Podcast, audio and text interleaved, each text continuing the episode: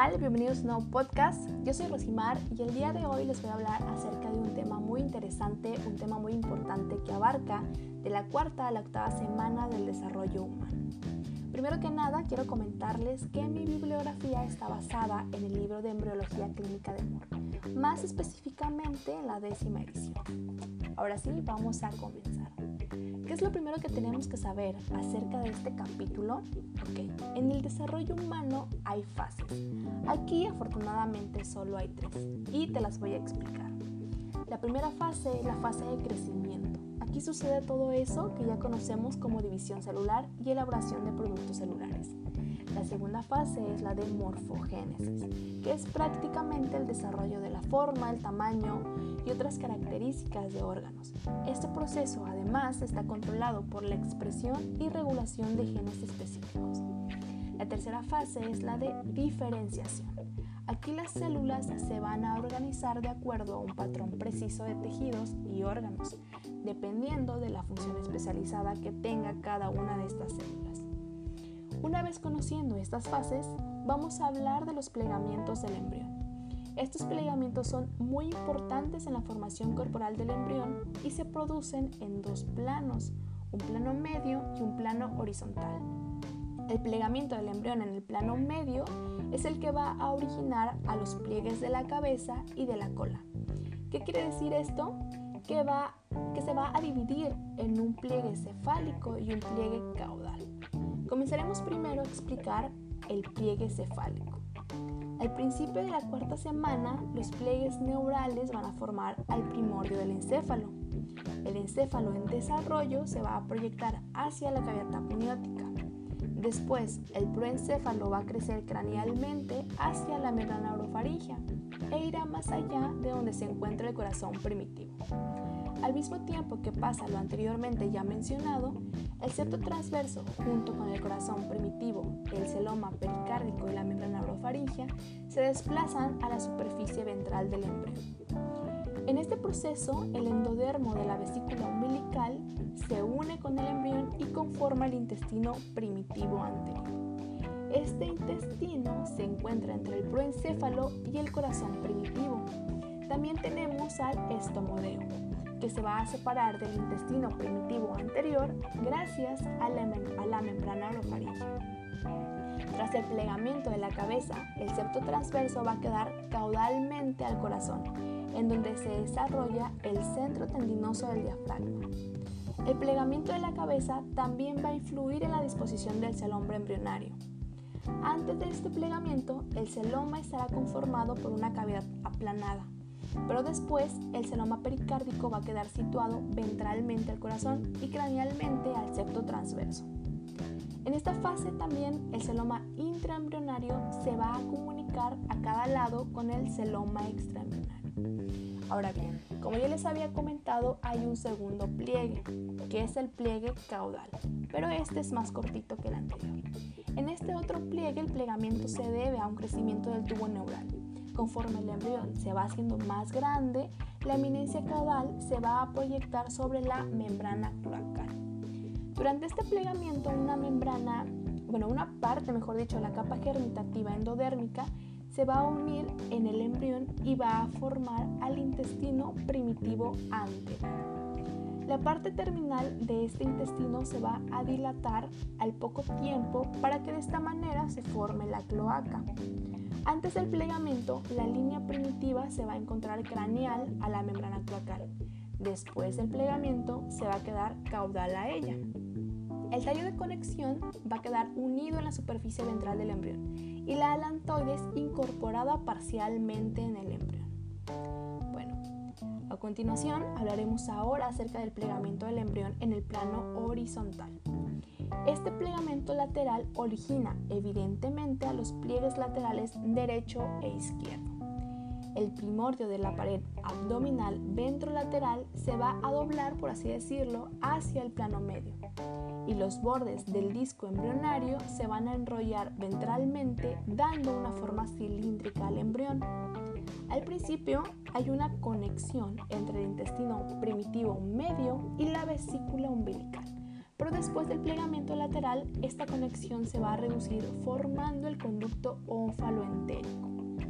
A medida que se forma el cordón umbilical, la fusión ventral de los pliegues laterales se va a reducir. Eh, ¿Qué va a reducir? Precisamente la región de la comunicación entre las cavidades celómicas que ya mencionaba anteriormente, que son el intraembrionario y el extraembrionario. Al mismo tiempo, la cavidad amniótica se va a expandir hasta obstruir al celoma extraembrionario y el amnios va a formar la cubierta epitelial del cordón umbilical. Y por fin dejaremos a los pliegues de un ladito y comenzaremos a hablar acerca de los aspectos más destacados de la cuarta a la octava semana. Ok, empezando obviamente con la cuarta semana, en esta semana se producen cambios importantes en la configuración corporal. Al principio el embrión muestra entre 4 y 12 somitas y el tubo neural se forma en sentido opuesto a las somitas en donde muestran aberturas en los neuroporos rostral y caudal. En el día número 24, los primeros arcos faringios van a ser más visibles. La parte principal del primer arco origina la mandíbula y el proceso maxilar, evidentemente, pues al maxilar. El embrión está ligeramente incurvado gracias a los pliegues cefálicos y caudal que ya explicamos antes. En esta semana el corazón origina la prominencia cardíaca y el neuroporo rostral se va a ir cerrando. El día 26 ya se pueden observar tres pares de arcos faringios y el cierre del neuroporo rostral. El proencéfalo causa una elevación destacada de la cabeza y el plegamiento del embrión. Esto hace que presente una incurvación que a diferencia del anterior, esta va a tener forma de letra C.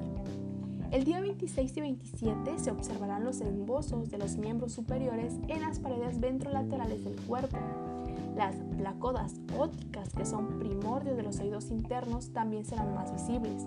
Y a los lados de la cabeza se pueden observar las placodas cristalinianas. El cuarto par de estos arcos faringios y los embosos de los miembros inferiores se van a observar al final de esta semana. También vamos a poder observar la eminencia caudal, parecida a una cola.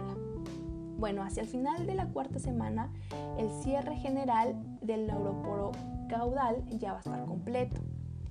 En la quinta semana, los cambios de la morfología corporal van a ser menores, a excepción de la cabeza, ya que su crecimiento superará al resto de otras regiones. Esto se debe principalmente al rápido desarrollo del encéfalo y de las prominencias faciales. El rápido crecimiento del segundo arco faringio forma una depresión lateral a cada lado que se denomina seno cervical. Las crestas mesofrénicas indican la, localización de, los riñones mesonéfricos, que como ya sabemos, pues cumplen una función excretora. Ok, en la sexta semana, en esta semana los embriones van a, a mostrar movimientos espontáneos y presentan una respuesta refleja al contacto. Los miembros superiores van a comenzar a diferenciarse a medida que se desarrollan los codos y las placas de las manos. En estas placas comenzarán a formarse rayos digitales, que son los primordios de los deditos. A los 4 o 5 días se comenzarán a desarrollar los miembros inferiores. Alrededor de la hendidura faringea van a aparecer varias protrusiones pequeñas que se van a llamar montículos auriculares. Este surco se convierte finalmente en el meato acústico externo, contribuyendo a la formación de las orejitas. En esta semana la cabeza sigue siendo más grande que el tronco y va a estar sobre la prominencia cardíaca. El tronco y el cuello también van a comenzar a, enderezarse. En la séptima semana, bueno, aquí vamos a tener que los miembros experimentan cambios considerables. Aparecen zonas de separación entre los rayos digitales de las placas de las manos y de los pies y de esta manera es que los deditos van a empezar a tomar forma. La comunicación entre el intestino y la vesícula umbilical se va a hacer más pequeña hasta convertirse en los conductos ónfaloentéricos. Hacia el final de esta semana se inicia la osificación de los huesos de los miembros superiores.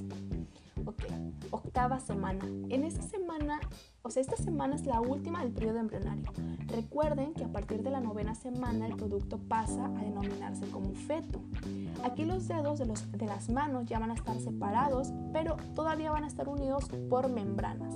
Y, y los, de, bueno, eh, los de los pies ya estarán un poquito más separados. La eminencia caudal también va a estar presente, pero de un tamaño muy pequeño. También va a haber una aparición del plexo vascular del cuero cabelludo, que formará una banda alrededor de la cabecita. Al mismo tiempo eh, que lo anterior, los dedos van a estar un poquito más alargados y separados completamente. En esta semana ocurren los primeros movimientos voluntarios. La osificación primaria inicia en los fémures, que son los huesos largos del muslo, y hacia el final desaparecerá cualquier tipo de signo de eminencia caudal. También las manos y los pies se van a aproximar ventralmente entre sí. Conforme pasan estas semanas, el embrión va adquiriendo características más humanas y se va a formar la región cervical y los párpados, pero estos párpados aún se van a encontrar cerrados. Bueno, a pesar de que evidentemente existe una diferenciación entre ambos sexos, en el aspecto de los genitales externos, pues aún no va a ser clara como para poder identificar la sexualidad del bebé. Y bueno, hasta aquí el podcast del día de hoy. Espero que les haya gustado, pero que sobre todo se hayan informado más acerca de este capítulo, que personalmente encuentro muy interesante. Esto ha sido todo, nos sintonizamos luego. Adiós.